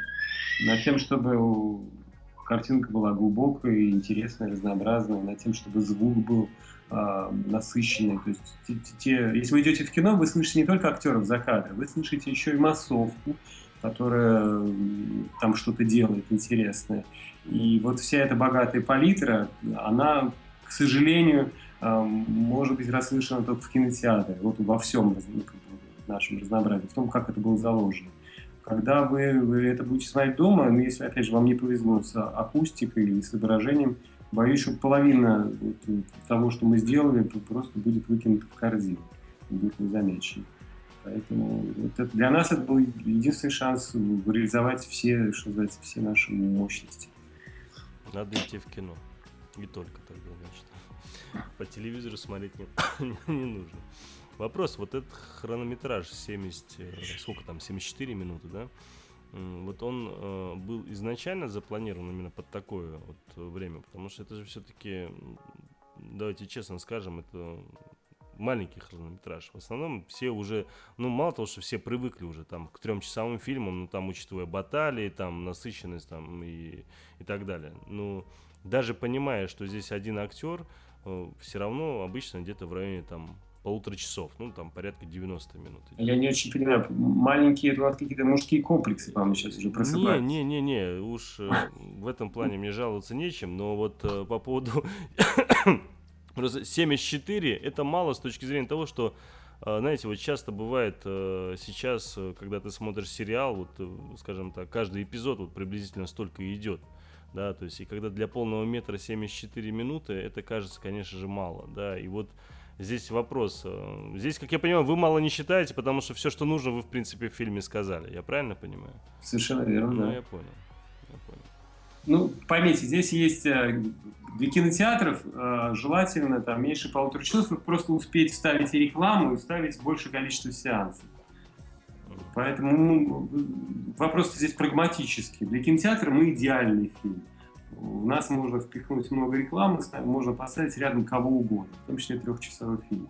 Быть э, Никитами Михалковыми и снимать кино, которое раздвинет всех, всех остальных, но при этом ты, как хозяин кинотеатра, за сеанс получишь лишь 300 рублей со зрителя, ну, не, не очень, что ли, честно. Мы, мы ну, совестливые люди, поэтому не можем так уж, знаете, распихивать коллег. Пусть э, рядом идут и дуэлянты, и другие хорошие фильмы. Почему? Это здорово. Ну, дуэлянт, если не ошибаюсь, он на неделю раньше, чем... Да, но ну, мы также, надеюсь, и не снимем, ничего не снимет его, чтобы продолжать идти дальше. Ну да, да, да, конечно. Ну, вот для меня лично, как для зрителя, а, когда я вышел из кинозала, первая мысль, которая у меня возникла в голове, хочу еще. Ну, то есть, то, что касается хронометража, это такое справедливое замечание, как ну, мне кажется. Я, вот, я к этому но... и задал вопрос, потому что да, обычно, да, да. когда такое время бывает, и учитывая, ты не успеваешь, может быть, проникнуться, э, скажем так, атмосферой, и тебе хочется продолжения этой атмосферы, да? То есть, да, вот, и, ну, самый, самый приятный вопрос, который зрители задают, что, что, что же мы будем снимать дальше. Скорее давайте второй фильм. Прям ужасно я расстраиваюсь, что мы не, не сняли сразу дуплетом еще один фильм. То есть чувствуется, мы, мы так, могли... То есть есть возможность все-таки, если все будет хорошо, увидеть вторую часть коллектора? Нет, нет, такой нет, надеюсь, вот. нет, нет. А, надеюсь, то есть прям даже не хочется вторую часть снимать. Ну а зачем, правда? Ну мы высказались. Ну, я понял все, что хотели зак- сказать. Закрыли эту историю, да. Угу. Так, прости, Илья, я тебя перебил. Очень некрасиво с моей стороны. Продолжай. Нет, нет, все в порядке. Нет, я, в общем-то, практически закончил мысль. Просто э, после того, как ты думаешь о том, что тебе хочется еще, ты сразу же думаешь, а был ли еще такой фильм, когда тебе хотелось еще? И это довольно, ну, такая, не знаю, очень интересный опыт, потому что ну, опять же, ну, то есть из-за такого странного отношения к российскому кинематографу я бы себе ответил, пожалуй, что нет, не нашлось бы такого фильма. «Коллектор» — это тот фильм, который действительно заставил, не знаю, как будто вернуться и посмотреть второй раз. Не знаю, чем я, собственно, и займусь. Я, можно, подхвачу вот э, сравнение с сериалами, потому что у нас с Артемом был такой печальный случай, когда у сериала есть э, хронометраж, и он как раз какой-то конкретный. То есть есть цифра, которую, которой ты должен подтянуть серию. И у нас были случаи, когда ну, вот, материала не хватало, это был ужас. Ты вынужден физически э, руками, монтажно это все подтягивать. Дотягивать это отвратительно, потому что это искусственно. Э, вот. И хорошего это мало. Так лучше оборвать там, где это хочется сделать ну, логично, чтобы история подошла к своему логическому, разумному завершению. Угу. Можно было еще сделать там какой-то музыкальный еще одну паузу, вставить музыкальный номер или танец Константина Хабенского с бумагами. Была такая шальная мысль, признаюсь. Э, ну и фильм был бы действительно был бы дотянут до часа там 35. Ну, что в этом случае мы бы сказали, ну хорошо, фильм не маленький, он средних размеров. Да, это, ну, я не уверен, что это прибавило бы нам весу, если честно, в глазах а, зрителей. Здесь вот такой глубокий вопрос, с одной стороны, задает его Дмитрий Вересов. Э, Здравствуйте, киносоздатели, обращается он к вам. Спасибо вам за плоды ваших трудов. У меня вопрос через одну известную притчу. Вот она вкратце. Работали как-то три человека, которые что-то строили, занимались все одним и тем же, но когда их спросили, что они делают, ответы были разные. Один сказал, я дроблю камни, другой сказал, я зарабатываю себе на жизнь, третий ответил, я строю храм. Вот, собственно, сам вопрос, что в процессе съемок удалось больше и достоин ли в итоге храм? Достроен ли в итоге храм? Да. Хороший вопрос. Он ужасный. Я не, я не услышал вопрос, я услышал притчу, которая имеет к нам никакого отношения. Это не история про лебедь, раку и щуку. Это не история про то, что мы делали что-то разное. Мы делали все одно дело. Просто у нас у всех разные профессии. Так вышло. А, ну, каждый был вовлечен, каждый был частью этого процесса. Как очень остроумно по, по этому поводу сказал Мельви, когда я спросил, какая доля процентов оператора и актеров, он, он говорил, что 50% заслуга оператора, 50% актера, 50% композитора, 50% режиссера монтажа и так далее. Uh-huh. А, это очень точно. Я в этом случае даже не умоляю заслуг Ильи Ноди, который, казалось бы, просто сделал нам постер, казалось бы, просто нам сделал, сделал фотографию, но я понимаю, что это работа, которая сейчас привлекает внимание, которая является обложкой, ну, факт, конечно, да. упаковкой нашей картины. И зритель, который не может еще составить целое впечатление о фильме, делает это впечатление, основываясь на, на постере, то есть на его работе. Что он, что он для нас сделал? Забор он для нас сделал, дверь покрасил только для нашего храма. Угу. Можно, наверное, так сказать. Но в совокупности есть фильм, который скоро можно будет увидеть. Результат есть. Он овеществлен и, матери... и материален. Ну, здесь я вопрос понял с точки зрения того, что насколько все были, э, скажем так, именно нацелены на продукт, но мы и до этого это слышали. И что вы, что Артем, что, как я понял, и Денис, учитывая, что ну, для вас это как некий дебют, для вас всех была только одна задача, да, снять эту картину. Я, кстати, вот, э, Алексей, у меня такой вопрос, точнее, вот вспомнил одну тематику. Правда ли это то, что вы фильм снимали, можно сказать, бесплатно? Правда. Ну, Правда. Вы — это я, я как режиссер, как сценарист и э, мои продюсеры, которые вкладывали деньги, но не получали зарплату. Mm-hmm. То есть у нас вот не, не было гонорара. У творческой группы гонорары были, но я так скажу, они все равно сильно занижены. То есть люди шли по, э, по большей части за, за мной, за историей, за, в надежде, что мы все-таки окупимся и сможем рассчитывать на еще какие-то дивиденды. Ну, а самое главное, сможем снимать дальше а, кино, которое мы хотим делать, а не то, которое нам заказывают. Да, я работал бесплатно и продолжаю вот пока работать над этой картиной бесплатно. Вопрос вот я Алексею задал. Э, Артем, скажи, пожалуйста, вот был ли какой-то момент, э, я правильно же понимаю, что вы участвовали еще, в принципе, и во время, собственно, съемок самого картины, да, присутствовали там не только на моменте монтажа вы же пришли. Я правильно понимаю? Я пришел немножко до, до съемок. Сразу после того, как Алексей а, написал первую версию сценария, даже Алексей? Даже, да. Вот. Ну, хотите я, Артем, если ты стесняешься, я могу сейчас. завалить тебя цветами, что называется. Артем... Еще не прозвучало. А, смотрите, Артем, ну, помимо того, что он прочитал сценарий, высказал какие-то свои там первые замечания и пожелания, а, он а, отвечал за вот весь интерфейс, например, который вы видите там на компьютере, за логотип нашей, потому что у нас все-таки коллекторское агентство, у меня должна быть какая-то шапка, какой-то заголовок, это придумал Артем. Нарисовал этот дизайн по-моему, даже название придумал, если не ошибаюсь. Словом, его, его доля тоже, я не знаю, может быть, даже больше, чем 50. То есть у вас там даже индивидуальный интерфейс сделан? А, да, и нас вот один въедливый молодой человек после вот показа в фильме «Ролан» угу. подошел и спросил вообще-то, а, а ничего, что у вас база, вот ее операционная система не совмещается с операционной системой Mac? Или как вы их совместили? конкретный вопрос, который меня, честно скажу, поставил в тупик. Это все Артем, наверное. Это вот, да, это его ляп. Да. Ну, я надеюсь, со временем действительно изобретут как бы, что, что-нибудь похожее, что, и, мы будем выглядеть, в общем, первопроходцами в этом смысле. Артем, вот э, учитывая вот это все сказанное, учитывая, что вы достаточно, ну, с самого начала практически были съемок и всего, вот что вам больше всего э, во время съемок э, запомнилось?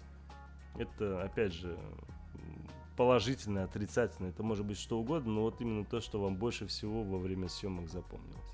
Я во время съемок испытал и, и, да, и до съемок, во время съемок, и после съемок я успел испытать весь спектр эмоций. Поэтому мне, в общем-то, запомнилась вся история создания фильма «Коллектор». И, наверное, я бы просто не хотел вдаваться в подробности, но было очень много нелепых моментов, связанных с нашей системой э, кинематографа работы, по, поиском продюсера, и Алексей об этом уже все говорил, да, по-моему, до, до этого, когда вы общались. Да что, нет, ос- особо я не затрагивал эту тему. Нет, нет, это, этого не было. Мне кажется, я просто об этом так много раньше говорил, поэтому... У нас просто очень странные схемы взаимодействия, все привыкли как-то... Ну, по крайней мере, вы коснулись фонда кино угу. и Министерства культуры, и все это так странно работает. Это, с одной стороны, очень злит, с другой стороны, это очень смешно. И когда, ну, там Алексей проходил через какие-то эти этапы, а он имеет свойство делиться там, своими переживаниями, uh-huh.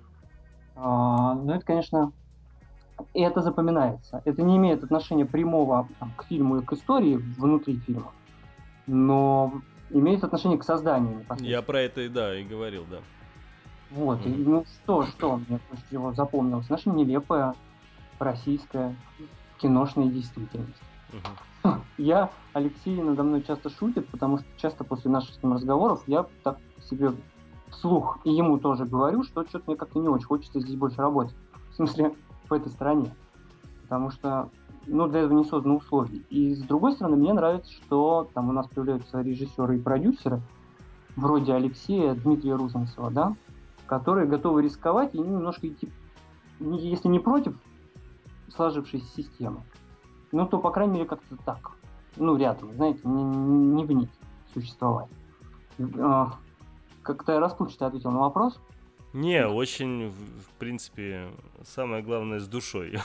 Потому да, что я понимаю прекрасно, о чем вы говорите, и все это, ну, конечно, ну, печально. Вещи, Но. Особенно печально, Артем, честно сказать, от таких, э, скажем так, талантливых людей, да, слышать, когда говорят о том, что хочется уехать из этой страны. Вот это еще печальнее, потому ну, что... Пока что, пока что держимся. Когда давай, дес... давай, давайте я скрашу, раскрашу. Это печаль, правда. Потому что, ну, это, порой это не всегда было так уж прямо грустно, иногда это было очень весело. Ну, например, э, самый такой казуистический случай расскажу. А, когда я отправил сценарий известному продюсеру Сильяну в его компанию, а, и спустя 9 месяцев мне пришел ответ, что мы заинтересовались вашей историей, готовы были бы ее рассмотреть. Да, Когда тот... уже да. снята, по-моему. Да, она была уже снята, мы уже занимались постпродакшеном. Я им сказал, что вот это очень здорово, спасибо, но вот мы, так уж получилось, что мы его уже сняли. И мне пришел ответ, опять-таки, робота, не живого человека, о том, что вот э, ну, вложите, пожалуйста, сценарий, потому что в теле письма его нет, ну что это такое.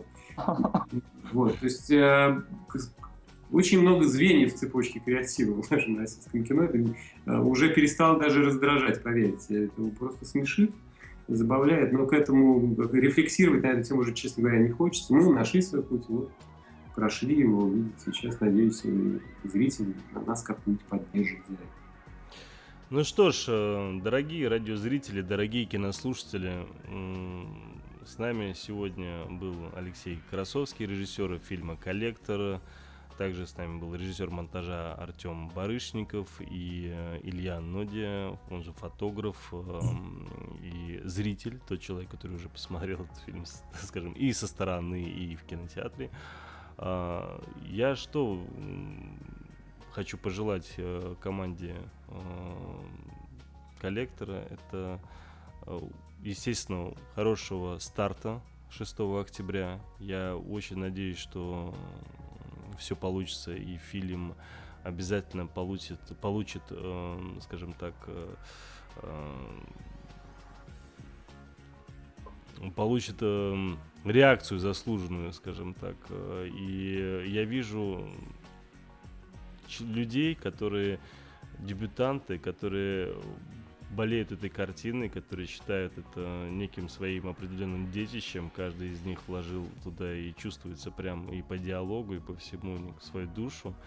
И я очень надеюсь, что вы получите, собственно, и ответную реакцию, соответствующую от зрителей, положительную. Так что вам всяческих успехов и по коллектору, и, в принципе, дальнейших успехов э, в вашем творчестве. И я очень надеюсь, что все-таки у Артема в ближайшее время таким образом э, фильмография будет расти, что у него будет не будет никакого желания уезжать из нашей страны. Спасибо.